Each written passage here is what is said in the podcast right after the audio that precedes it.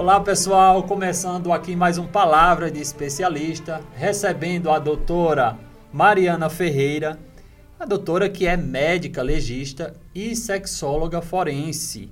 Também é professora da nossa Academia de Polícia, a Cadepol. É assistente técnica da Superintendência da Polícia Técnico-Científica aqui do estado de São Paulo. Diretora social e científica da Associação de Médicos Legistas do estado de São Paulo, a AMLESP integrante de, da equipe de sexologia forense do programa Bem Me Quer de São Paulo por 10 anos, especialista em medicina legal, perícias médicas, bioética pela Faculdade de Medicina da USP, especialista em sexualidade humana pela Faculdade de Medicina, a USP também, e fundadora do Instituto Pródigues de capacitação em violência sexual. Também mestranda na, pela faculdade, mais um mestrado? É, é o primeiro. É o primeiro, na verdade. São duas especializações, um mestrado e mais uma especialização que a senhora está aí cursando e coautora de livros e artigos científicos na área de sexologia um currículo bastante extenso, isso porque a gente falou só uma parte, né, doutora, desse currículo. É, tem que estudar bastante. Legal. E como vocês percebem, hoje a gente vai falar sobre violência sexual, sobre o tratamento, prevenção de violências e crimes contra crianças, adolescentes, dentre outros temas relacionados a esse assunto. Doutora, muito obrigado por sua vinda aqui. É uma honra recebê-la. Eu que agradeço o convite. A honra é toda minha participar né, dessa iniciativa tão importante para trazer informações para os nossos colegas de trabalho. E espero que essa conversa seja bem útil mesmo, porque falar de violência sexual é sempre um grande desafio, mas é um tema fundamental e a gente precisa sempre, sempre falar sobre ele.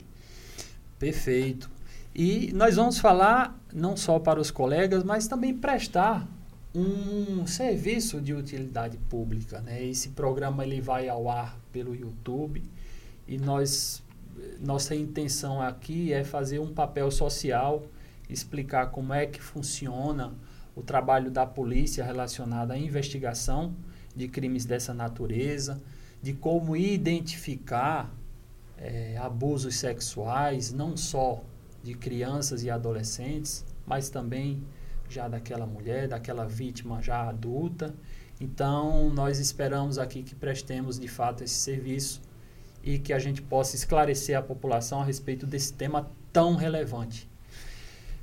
O que é violência sexual e como se manifesta? É uma pergunta bem aberta que dá Sim. espaço aí para várias respostas. É, a violência sexual é, ela, é, ela pode se apresentar de diferentes formas, mas qualquer prática sexual, seja através de atos, condutas, insinuações ou até mesmo tentativas que tenham conotação sexual, a gente classifica como violência sexual. Então, o termo violência sexual é o grande guarda-chuva. E aí, desse grande guarda-chuva, a gente abre um leque de possibilidades. E quando a gente fala em violência sexual, é natural que nos remeta a alguns crimes específicos, como o crime de estupro, assédio sexual, mas não é só isso. Né? Nós temos diversas modalidades de crimes, condutas relacionadas à violência sexual. É, tem uma definição que eu gosto muito, que é a da Organização Mundial da Saúde, que traz né, essas múltiplas possibilidades em relação às práticas sexuais, às condutas e tentativas, que não especificamente esses crimes que a gente está falando. E quando a gente fala de violência sexual, hoje a gente faz parte de uma geração em que ela pode acontecer sem que nem ao menos haja contato físico entre o Sim. agressor e a vítima, que são as violências sexuais digitais. Interessante. Então a violência sexual é o todo. E aí, dentro desse termo amplo, a gente vai diferenciando cada modalidade. Então, a gente pode ter o abuso sexual também, que é um termo mais amplo, e geralmente relacionado a crianças e adolescentes. E desse termo, né, que são as práticas sexuais realizadas com crianças e adolescentes de forma presencial ou digital, isso já é previsto. Sim. Inclusive, pela Lei 13.431 já trouxe essa diferenciação né, dentro do abuso sexual, contemplando os crimes digitais, para mostrar a importância né, de a gente desassociar essa questão de ser violência sexual só aquele ato em si, a prática física uhum. em si. Interessante aí, olha. Então, uma informação já extremamente relevante.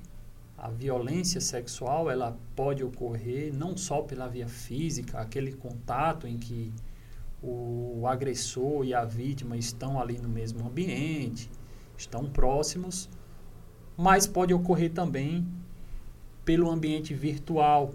E aí nós certamente temos uma incidência muito forte tendo visto o avanço da tecnologia, o maior Sim. acesso até mesmo de crianças, adolescentes a essas ferramentas digitais, a gente precisa ter aí um cuidado imenso, porque não é à toa isso ser tratado é, como uma, um crime, embora não haja ali aquela presença, porque causa sequelas, né, acredito eu, Sim. doutora talvez irreversíveis, né? que a gente vai ter um tratamento, mas que não consegue apagar da memória daquela criança, daquele adolescente vítima de um crime sexual digital também.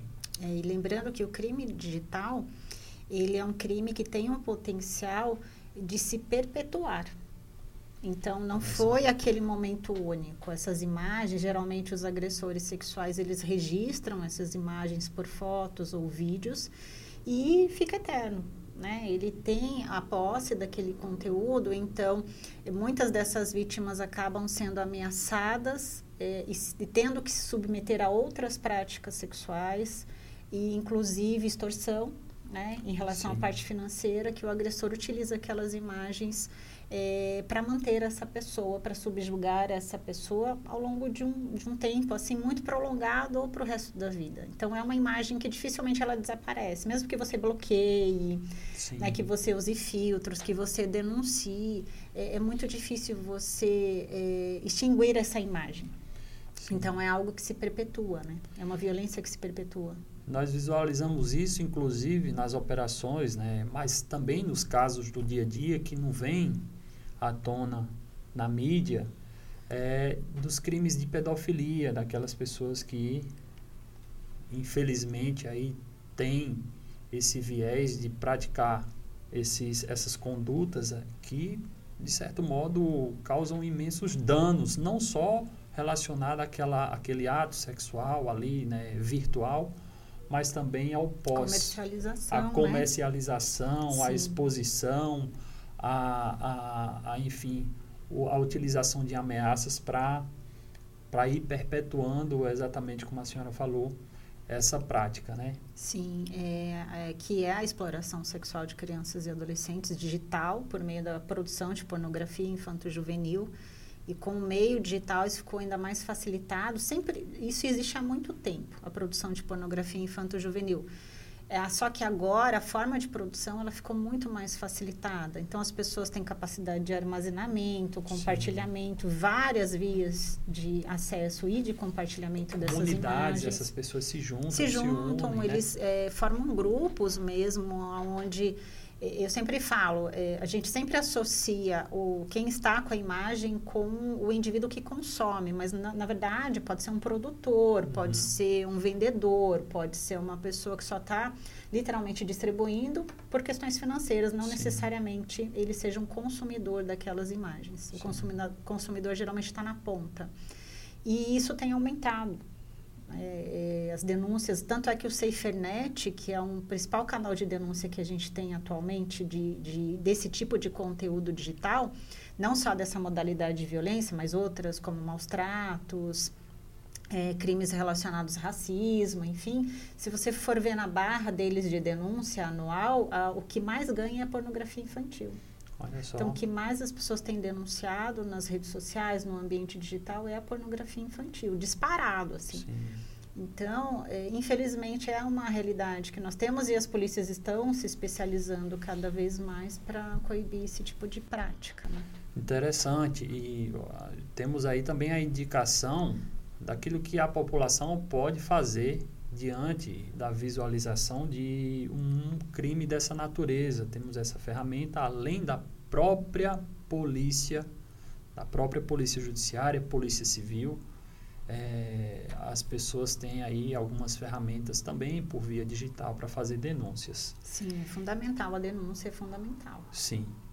E como a gente, um pai, uma mãe, como um cidadão comum lá na sua casa, tendo seu filho, sua filha, como é que eles podem se precaver, prevenir esse tipo de, de situação em relação aos seus filhos? Nossa, esse é o nosso grande dilema, né? Lá em casa eu tenho dois. Eu tenho um de 12 e tenho um de 6, dois meninos. E assim, gente, não adianta é, você digamos assim, impedir que eles utilizem a ferramenta digital, o celular, as redes sociais, não adianta. Né? A gente, Sim. na verdade, tem que limitar o tempo, tem que ensiná-los sobre como se comportar no ambiente digital e é, literalmente ensinar mesmo o que pode acontecer, que eles né, podem ser acessados por indivíduos mal intencionados. Sim. Então isso tem que ser falado abertamente, porque hum. tem muito pai, muita mãe que fica com receio de falar, falar, ah, como que eu vou falar sobre isso com meu filho?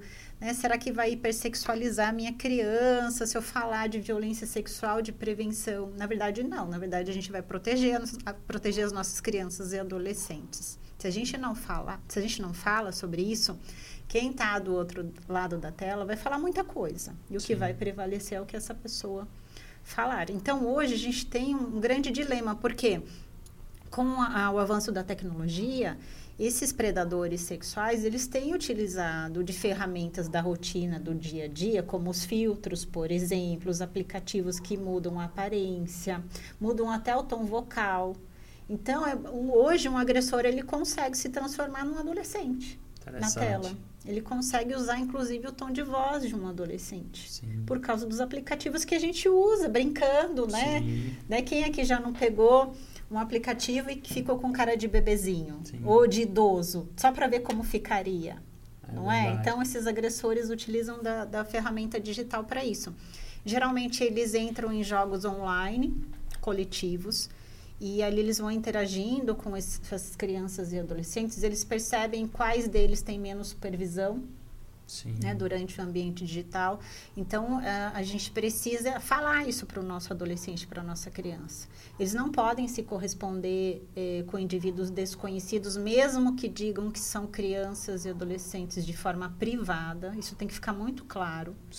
Eh, e tem uh, atos ali durante o, o, o jogo online, por exemplo, Existem até jogos em que eh, os indivíduos trocam moedas e pontos para alguém imitar um gemido de conotação Olha sexual, só.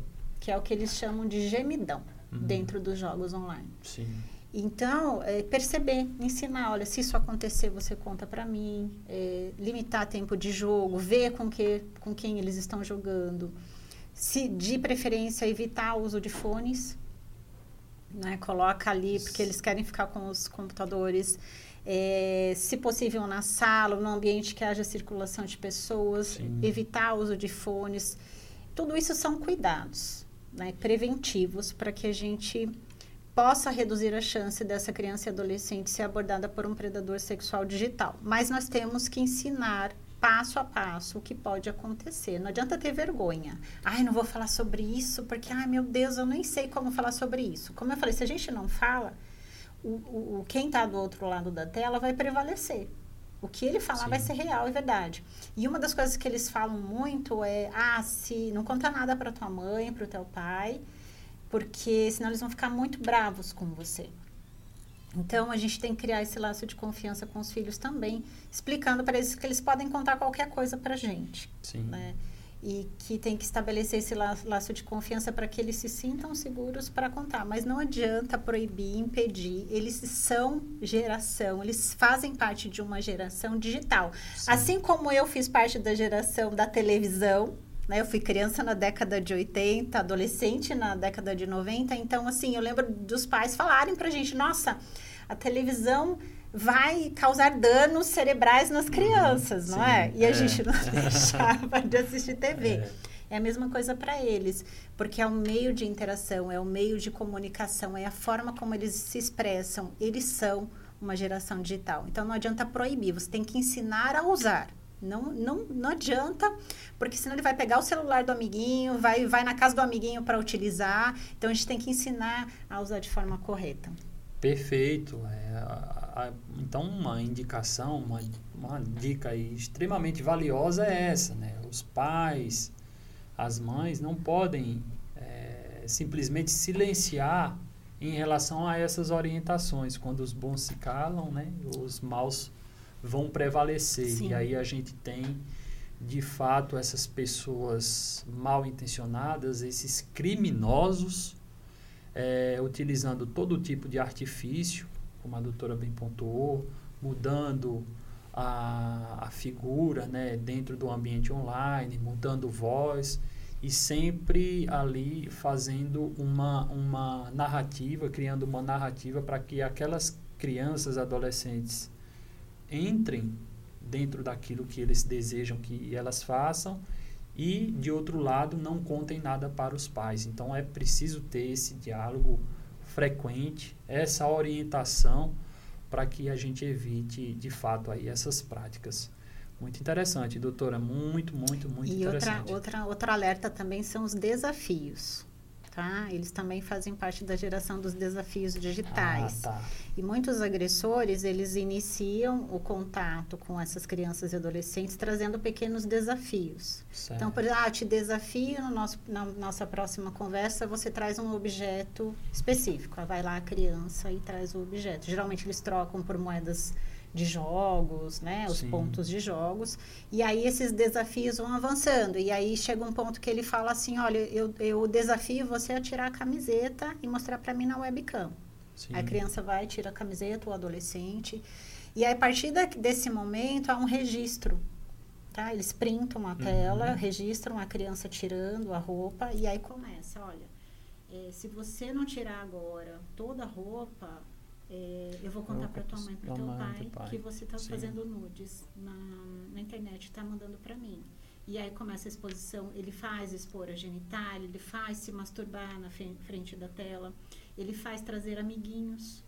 Então você vai Nossa. lá, agora você vai trazer um amiguinho, uma amiguinha e faz com que esses dois pratiquem atos sexuais na frente da câmera e tudo isso ele vai registrando se estimulando sexualmente para ele ou para compartilhar ou para vender. Sim. Né? Então, é, tem que orientar as nossas crianças e adolescentes sobre o perigo dos desafios. Se alguém pedir desafio para você, você conta para mim. Se alguém pedir segredo, você conta para mim. Sim. Né? Se alguém tentar é, entrar em contato com você, pedir seu WhatsApp, pedir seu endereço, você conta para mim. Tá? Porque é assim que eles funcionam. Eles aprisionam as crianças e adolescentes que morrem de medo do pai e da mãe, né? Porque ai, ninguém vai acreditar em você, sua mãe não vai acreditar em você que você está né, ficando nu na frente da câmera, né? Porque eu estou mandando, é porque você quer. E aí Sim. começam a, as ameaças e, e, aí é terrível para eles, né? Muitos é, deles imagina... começam a ter literalmente transtornos mentais, Sim. se automutilar, Sim. tentativa de suicídio. Sim. Então é, é muito grave. Assim. Então a gente tem que orientar, a gente tem que conversar, Sim. não tem outro caminho. Olha só. A gente falou então aqui né, na, na, perspectiva da prevenção, naquilo que a gente pode fazer para evitar que situações como essas aí ocorram ou até se agravem. Né? Dicas extremamente valiosas relacionadas ao próprio monitoramento dos pais em relação aos filhos, a que eles acessem um ambiente virtual no, no, ali dentro de casa, é, num local que os pais possam ver, possam acompanhar a não utilização dos fones. Dicas extremamente importantes aqui dadas pela doutora Mariana. E além disso, nós falamos no campo da prevenção. Sim. E no campo já depois que uma criança, um adolescente passa, infelizmente, a ser vítima? Como é que a gente pode identificar que ela está sofrendo algum abuso, seja físico, né, dentro de um ambiente é, em que ela tenha contato com o agressor, ou nesse ambiente virtual, que eu acredito que é de extrema relevância a gente focar é, nessa, nessa, nessa linha de, de raciocínio, nessa perspectiva, né, tendo em vista a possibilidade de disseminação desse tipo de crime né, por meio virtual. E primeiro é importante entender que não existe uma receita de bolo. Tá? Não, não adianta falar, olha, é, uma criança que sofre abuso, seja digital ou presencial, vai apresentar essas características. Não existe. Cada criança vai se comportar de uma forma diferente, única. E o primeiro passo é conhecer sua criança e seu adolescente. Você tem que conhecer qual é o comportamento natural né, dessas pessoas, porque é, o que mais a gente percebe quando há uma situação de, de violência, seja sexual, seja psicológica, física, enfim, é, há uma mudança brusca de comportamento. Então, por exemplo, ela, ela, é, essa criança ela tinha um comportamento natural e de repente ela tem uma mudança que nada justifique não sofreu nenhum acidente, não teve nenhuma morte na família, nenhuma doença grave, nenhum trauma, ou seja, não tem algo que você consiga pontuar que ela mudou de comportamento por causa daquilo. Ah, o vovô faleceu e de repente ela começou a se comportar de forma diferente. Teve uma doença na família, um acidente de carro, nada aconteceu. Então, ela tem uma mudança sem que nada justifique. E geralmente essas mudanças elas se apresentam uh, é, da, a, a, partir dessa forma natural você vai perceber, por exemplo, uma criança que geralmente era muito ativa, uma criança que era muito sociável e de repente começa a ficar introspectiva, começa a manifestar medo ou rejeição específica em relação a uma pessoa, a um lugar ou a um grupo de pessoas, começa a ficar muito retraída começa a dar problema na escola. Então, ela tinha né, um desenvolvimento normal ali, é, dentro da, da, do aprendizado, de repente ela começa a ficar mal educada, agressiva, notas baixas. É, ou transtornos do sono também a gente pode ter, principalmente terror noturno. Então, de repente, a criança tem fobia de dormir.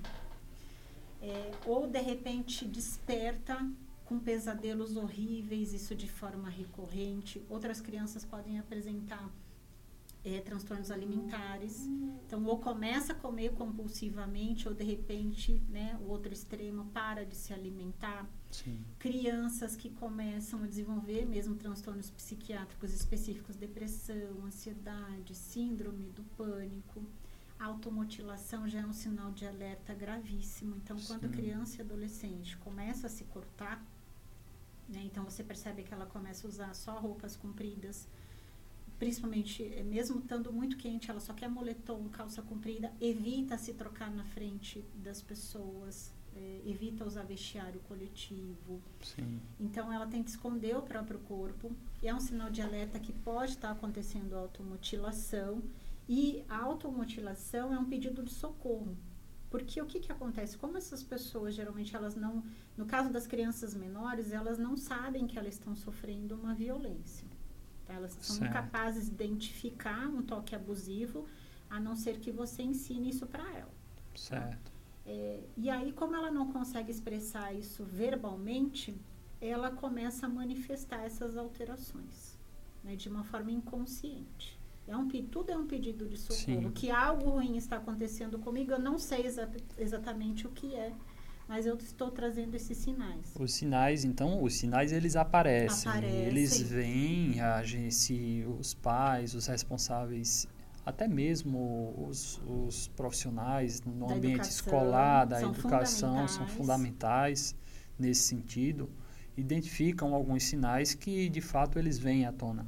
Sim, tem esses que são mais, é, digamos assim, gerais, inespecíficos, são, e a gente tem, né, falando de educação, a gente tem os sinais específicos, por exemplo, lesões em partes íntimas, que as professoras, né, é, como tem muito acesso desde cedo, né, nos berçários, Sim. os bebezinhos conseguem visualizar sangramento, lesões, é, criança que começa a resistir muito a ir ao banheiro, né, fazer xixi, fazer cocô, porque sente dor Sim. na hora da, da, da, prática, então é um sinal de alerta.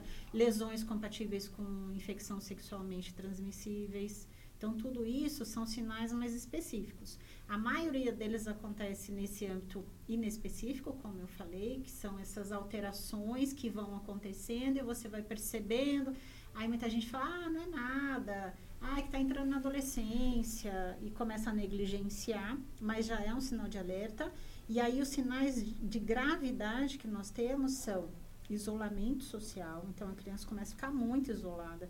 Aquelas crianças, gente, começam a ficar muito sombrias, desenhar coisas sombrias, quer pintar o quarto de preto, de repente, do nada, quer ficar dark, literalmente, Sim. começa a consumir muito uh, material, filme de, filme de terror, séries extremamente violentas, tudo isso é um sinal de alerta de que algo errado pode estar acontecendo. Então, muitas vítimas acabam cometendo mesmo né, suicídio em decorrência do, do abuso. E outro, outro, outra coisa interessante também são os desenhos, né? A criança, quando ainda não está verbalizando, ela traz, pode Sim. trazer através dos desenhos algo né, que possa denotar o que está acontecendo com ela. Várias possibilidades aí de se identificar algum problema, algo dessa natureza, e que a atenção dos responsáveis é primordial, primordial para que a gente tenha aí um enfrentamento é, dessa, desses crimes, dessas condutas tão abomináveis. Né? Sim. Doutora, então conta pra gente aqui qual a diferença entre um estuprador e um pedófilo. Essa é uma dúvida bem frequente. Por quê? Porque nós emprestamos o termo pedofilia da medicina, que é uma doença psiquiátrica, para utilizar como sinônimo. Sinônimo do quê? De estupro de crianças e adolescentes. Só que a pedofilia, na verdade, é uma doença mental. A gente coloca ela no rol das parafilias. Sim. Quem estudou direito, medicina legal, vai lembrar das parafilias. É, agora, com o CID-11, a terminologia mudou. Então, a gente não vai utilizar mais parafilias, mas sim transtornos parafílicos. Certo. E dentre eles, nós temos a pedofilia, que vai se chamar transtorno pedofílico no âmbito médico, psiquiátrico. Então, é uma doença mental já bem conhecida, onde o portador dessa doença, ele tem preferência sexual pelo corpo infantil. O que isso significa? Significa que ele tem fantasias, desejos, impulsos sexuais e desejo de realizar práticas sexuais com aqueles indivíduos que ainda não entraram na puberdade. Certo. Então, é aquele corpo que ainda não tem uma formação específica em relação ao gênero. Então, é, eu costumo dizer que é o corpinho da criança mesmo. Se você pensar numa criança de 5 anos de idade, né, de roupa de banho, você vai entender que é aquele corpo sem formas. E Sim. que a gente não consegue diferenciar se é menino ou menina, a não ser que a gente veja as partes íntimas, a genitália. Certo. Porque o restante do corpo é idêntico. Então, é esse corpo que atrai o desejo sexual desses indivíduos. A maioria deles são homens, a gente tem mais ou menos 10% aí, segundo a literatura, de mulheres com transtorno pedofílico. Então, esses são os verdadeiros pedófilos e pedófilas. Então, realmente, eles têm um distúrbio mental que faz com que eles tenham é, esse estímulo sexual por algo que não é sexual porque o corpo infantil ele não tem essa conotação, certo. esse apelo da sexualidade, como tem um corpo bem formado de adolescente e pessoas adultas. E é o que eles têm preferência. Esses indivíduos eles podem ser exclusivos ou não, ou seja, eles podem viver a sua sexualidade apenas através do corpo infantil, através do uso de imagens, fantasias, é, simulações e até práticas sexuais com crianças, ou podem ser parciais. Então eles têm é, relacionamentos considerado, considerados socialmente aceitos, por exemplo, eles são casados, Sim. eles têm esposa, né, elas têm marido, têm relações sexuais efetivas, têm filhos, mas lá no íntimo, na intimidade, na onde ele, no momento que ele tem a satisfação, satisfação plena da sexualidade em relação ao corpo infantil. Uhum. Os estudos comprovam que em torno de 20% dos agressores sexuais realmente são pedófilos, ou seja, tem o diagnóstico confirmado desse transtorno mental. Porque esse transtorno mental tem vários critérios diagnósticos, várias características, assim como qualquer doença mental. Né? Tem que ter a medicina tem que conseguir identificar esses critérios para confirmar mesmo que essa pessoa tem um transtorno mental, uma doença mental. O restante, os 80% dos agressores sexuais de crianças, é, na verdade, não tem nenhum diagnóstico psiquiátrico no âmbito da sexualidade humana que justifique aquela prática sexual. Entendi. E aí a gente vai entrar é, no rol né, das causas que a gente chama sociais, culturais e históricas, e até mesmo econômicas. Interessante. Porque econômicas a gente engloba a exploração sexual de crianças e adolescentes. Para esses indivíduos, a utilização sexual do corpo infantil não é por preferência, na verdade é por disponibilidade. É o que eles têm fácil acesso de utilizar sexualmente. É, diferente do pedófilo, que para ele o que realmente dá prazer sexual é o corpo infantil. É o que dá a satisfação plena da sexualidade para ele.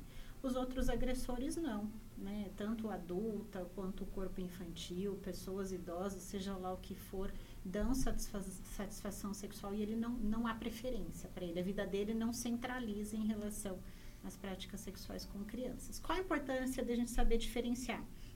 Né? Tem até uh, algumas regiões do país, algumas regiões do mundo em que ainda uh, existe um resquício dessa questão cultural da utilização sexual das crianças como coisas, como objetos, é, e iniciação sexual das meninas da casa pelos pais ou pelos irmãos mais velhos como direito adquirido.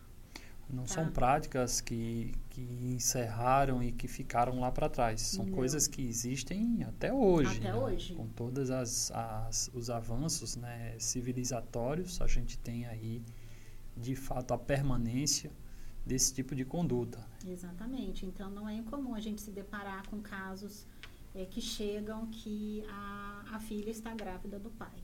Uhum. Não só uma, mas todas as meninas engravidaram do pai. É, então, teve uma sobrevivente de abuso que eu tive contato, porque eu trabalho na área preventiva também, Sim. né? É, educacional preventiva. E num dos cursos que eu dei, no final, ela veio me contar a história dela, que o pai dela falava assim, que ele tinha o direito de, se ele plantou árvore, ele tinha o direito de colher o primeiro fruto. Olha só. Então ele estuprou todas as filhas, ele iniciava sexualmente todas as meninas da casa. A única regra para ele era que elas menstruassem. Olha só. Né? Isso é uma, uma sobrevivente que veio falar para mim da história dela, Sim. da família dela. Sim. Então isso ainda existe, infelizmente ainda existe. É, e, muita, e existe uma certa conivência social, um silenciamento social em relação a essas questões. As pessoas fingem que está tudo bem, está tudo certo, sempre foi assim, é, continuará sendo assim. E, e, eu acredito que por muito tempo isso nem foi visto como violência. Né? E a gente sabe que é uma violência gravíssima, que traz assim desdobramentos é, sem, sem, sem é, a gente não consegue nem quantificar a gravidade Sim, né, desse tipo de, de violência. Então tem essas questões culturais, históricas, essa naturalização da violência, essa questão do direito adquirido da iniciação sexual das Sim. meninas e a exploração sexual. Né, que os indivíduos se utilizam de corpos infantis e de adolescentes de forma remunerada. Sim. Pessoas ganham dinheiro. Tem todo um mercado isso. em torno disso. Exatamente. Interessante. A gente tem aí, talvez nesse exemplo que, que a senhora deu, uma, uma linha de raciocínio para estabelecer o que não necessariamente, de acordo com o inconsciente coletivo, seria um pedófilo. Esse pai ou essa pessoa que abusa sexualmente de crianças, ele não seria de maneira taxativa um pedófilo porque ele não teria em tese um transtorno. Obviamente realizado devido exame científico para identificar se ele teria ou não Exatamente. aquele transtorno e ser enquadrado como pedófilo. Né? Então, essas distinções aí são interessantes, bastante interessantes, que a ciência, né, a ciência Exatamente. que a senhora cuida, vai poder identificar isso. Daí a importância do trabalho da polícia, o trabalho da Polícia Técnico-Científica e nós temos diversos cursos relacionados a isso para qualificar os policiais, para que a gente possa ter essa palavra mais assertiva em relação à análise desses casos. Sim. E só, só ressaltando a importância dessa diferenciação, principalmente por nós, né, que somos, somos profissionais que trabalhamos tanto com as vítimas quanto com os agressores, Sim. É porque existe uma tendência de benefício jurídico para esses indivíduos que se utilizam do diagnóstico psiquiátrico para terem benefícios legais, mesmo não tendo diagnóstico. Certo. Tá? Ah, então ele, ele deveria ser penalizado da mesma forma, já que ele tem um transtorno mental? Porque quando a gente chama um estuprador de criança de pedófilo, a gente está colocando o carimbo nele da doença mental.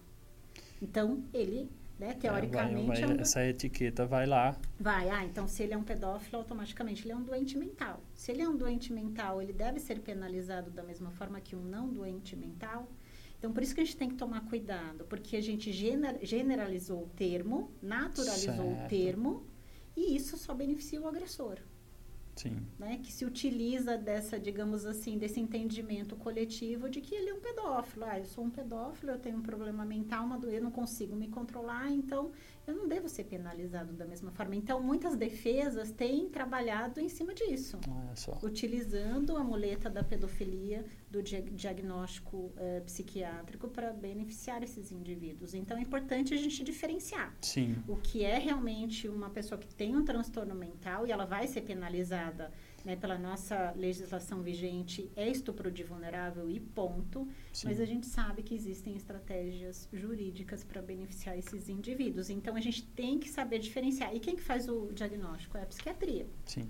Né? A psiquiatria tem que fazer uma boa avaliação para fazer o diagnóstico de, de se esse indivíduo é realmente um pedófilo ou não. E aí isso vai no curso, né, que a gente estava falando. Sim. Se existe curso, todo mundo pergunta, mas tem um curso para os policiais? Tem, a gente tem um curso na Cadepol. Uhum. O curso se chama é, Identificação e Prevenção à Violência Sexual de Crianças e Adolescentes para policiais. Então, todo o material foi construído para ensinar os policiais a identificarem e a prevenirem esses casos e como conduzirem esses casos também. É, então, é um curso que a Cadepol fornece, é um curso é, de oito horas, tem Legal. tido um feedback assim fantástico, o pessoal adora quando faz. A gente está para abrir turmas aí no, nos próximos meses. É, por quê? Porque a gente entende que o policial que está na linha de frente, ele precisa saber diferenciações como essa que eu acabei Sim. de falar, quem é pedófilo ou quem não é. é.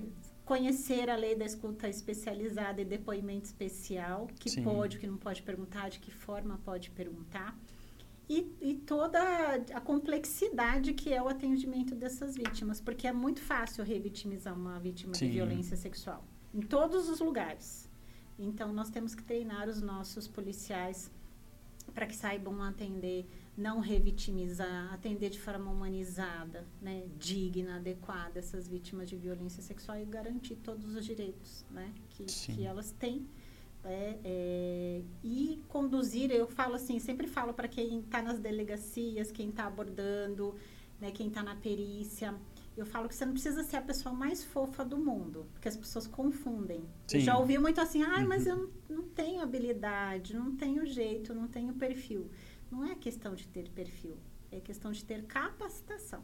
Você tem que ser ensinado a fazer, porque existe protocolo, existem condutas que, que, que a gente ensina e, e todo mundo pode ter acesso. Então fica aqui, né, esse convite pessoal, conhecer Legal. esse curso da Cadepol, que tem feito muito sucesso, assim, tem tido um, retorno muito positivo.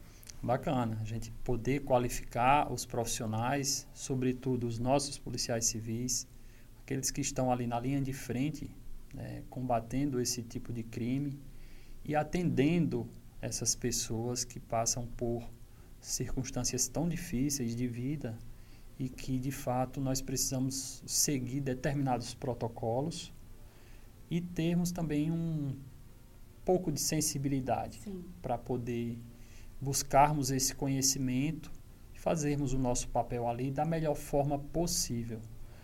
Doutora, muito obrigado por nossa conversa. É, a gente fica extremamente feliz de tê-la aqui conosco, explicando todos esses temas, todos esses assuntos, com essas dicas, com essas orientações, para que a gente enfrente aí esse problema tão grande relacionado aos crimes sexuais. E interessante que essa conversa vem no mês né, de aniversário da Lei Maria da Penha, agora no dia 7 de agosto. A Lei Maria da Penha completou 17 anos. E como é que a senhora visualiza a efetividade dessa lei? Eu costumo dizer que é, eu vejo de uma forma muito positiva, né? desde a criação, todas as mudanças, todos os avanços que nós tivemos em relação ao início né, da lei que recebeu o nome da Maria da Penha.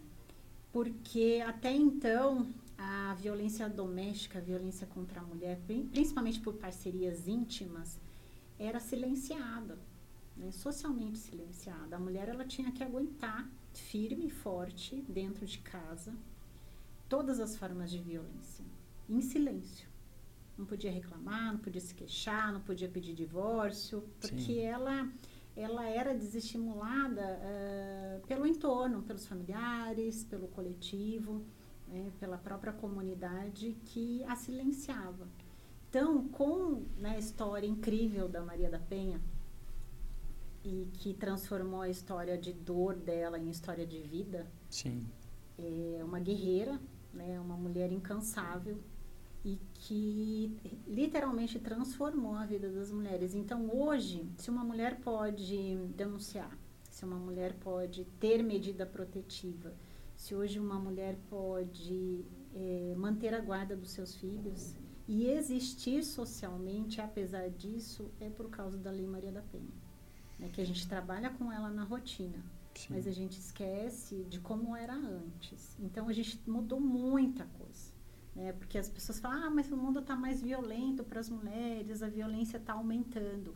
O que está aumentando é a visibilidade. Exato. Isso sempre existiu. Sempre existiu. É, talvez até de uma maneira, a gente não pode mensurar se uhum. era de uma maneira mais violenta ou menos violenta, porque a violência é uma só, mas hoje nós temos uma maior visibilidade em decorrência dessa ferramenta que, que nós temos, que é a Lei Maria da Penha. Um importante avanço e que ainda merece todo o nosso, nossa, nosso trabalho para que ela seja sempre aperfeiçoada. Sim, só o fato de estarmos aqui hoje falando sobre essa lei e falando sobre violência contra a mulher já é um avanço assim. Sim. Absurdo se você for pensar 30, 40 anos atrás, é, eu nem, nem estaria aqui, não seria permitida falar sobre esse tema para tantas pessoas. É verdade. Então, aconteceram muitas mudanças culturais e a fala dos homens em relação a Maria da Penha, a Lei Maria da Penha, é fundamental. Né? Porque, enquanto mulher, eu sou uma potencial vítima, ou eu sou uma vítima.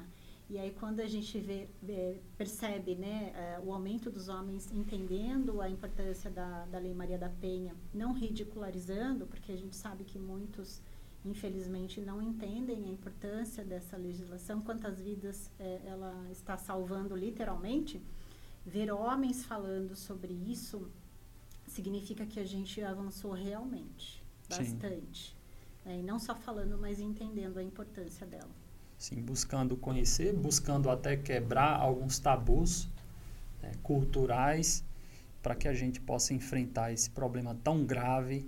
E para isso nós temos algumas ferramentas na Lei Maria da Penha, as próprias medidas protetivas, as mais comuns, a do afastamento do agressor do lar, é, proibição daquele agressor de telefonar, de se aproximar das vítimas, são ferramentas extremamente importantes que estão disponíveis aí para essas mulheres que sejam vítimas e a gente indica que busque a Polícia Civil, que busque uma delegacia próxima ou até mesmo por meio virtual. Nós temos a nossa delegacia eletrônica hoje do estado de São Paulo, em outros estados da federação também, mas aqui no estado de São Paulo a gente pode registrar qualquer ocorrência relacionada à violência contra a mulher e fazer o pedido das medidas protetivas também por via online, por via digital ali no ato do registro. E esse encaminhamento é feito de maneira muito célere para que a gente possa enfrentar esses problemas. Isso mesmo. Então, avançamos bastante. O resumo é esse. Temos muito a avançar, Muito. mas já, já estamos num lugar assim bem importante. Muito bom, doutora. Considerações finais? Só quero agradecer, espero ter contribuído aí com as informações, né, para que as pessoas utilizem essas informações na prática, porque a educação, né, ensinar uma criança, um adolescente sobre prevenção à violência sexual é, é a única ferramenta que funciona para reduzir a possibilidade de violência. Então, precisamos falar com os nossos filhos, precisamos falar com as nossas crianças e adolescentes, investir na prevenção e na educação, porque se a gente silencia, se a gente não fala, a gente só beneficia o abusador, né? o Sim. agressor sexual. Ele espera que a gente não fale nada, que as nossas crianças não tenham a mini- mínima ideia do que é uma violência sexual e assim elas sejam incapazes de identificá-la. Então fica aqui, tá, meu alerta para pai, mãe, educadores, todo mundo tiver criança e adolescente por perto, para que fiquem atentos aos sinais. E só quero agradecer a oportunidade de estar aqui com vocês hoje. Muito obrigado por terem nos acompanhado até aqui. Continue acessando o nosso conteúdo no YouTube, Spotify e redes sociais da ADPESP. Até uma próxima.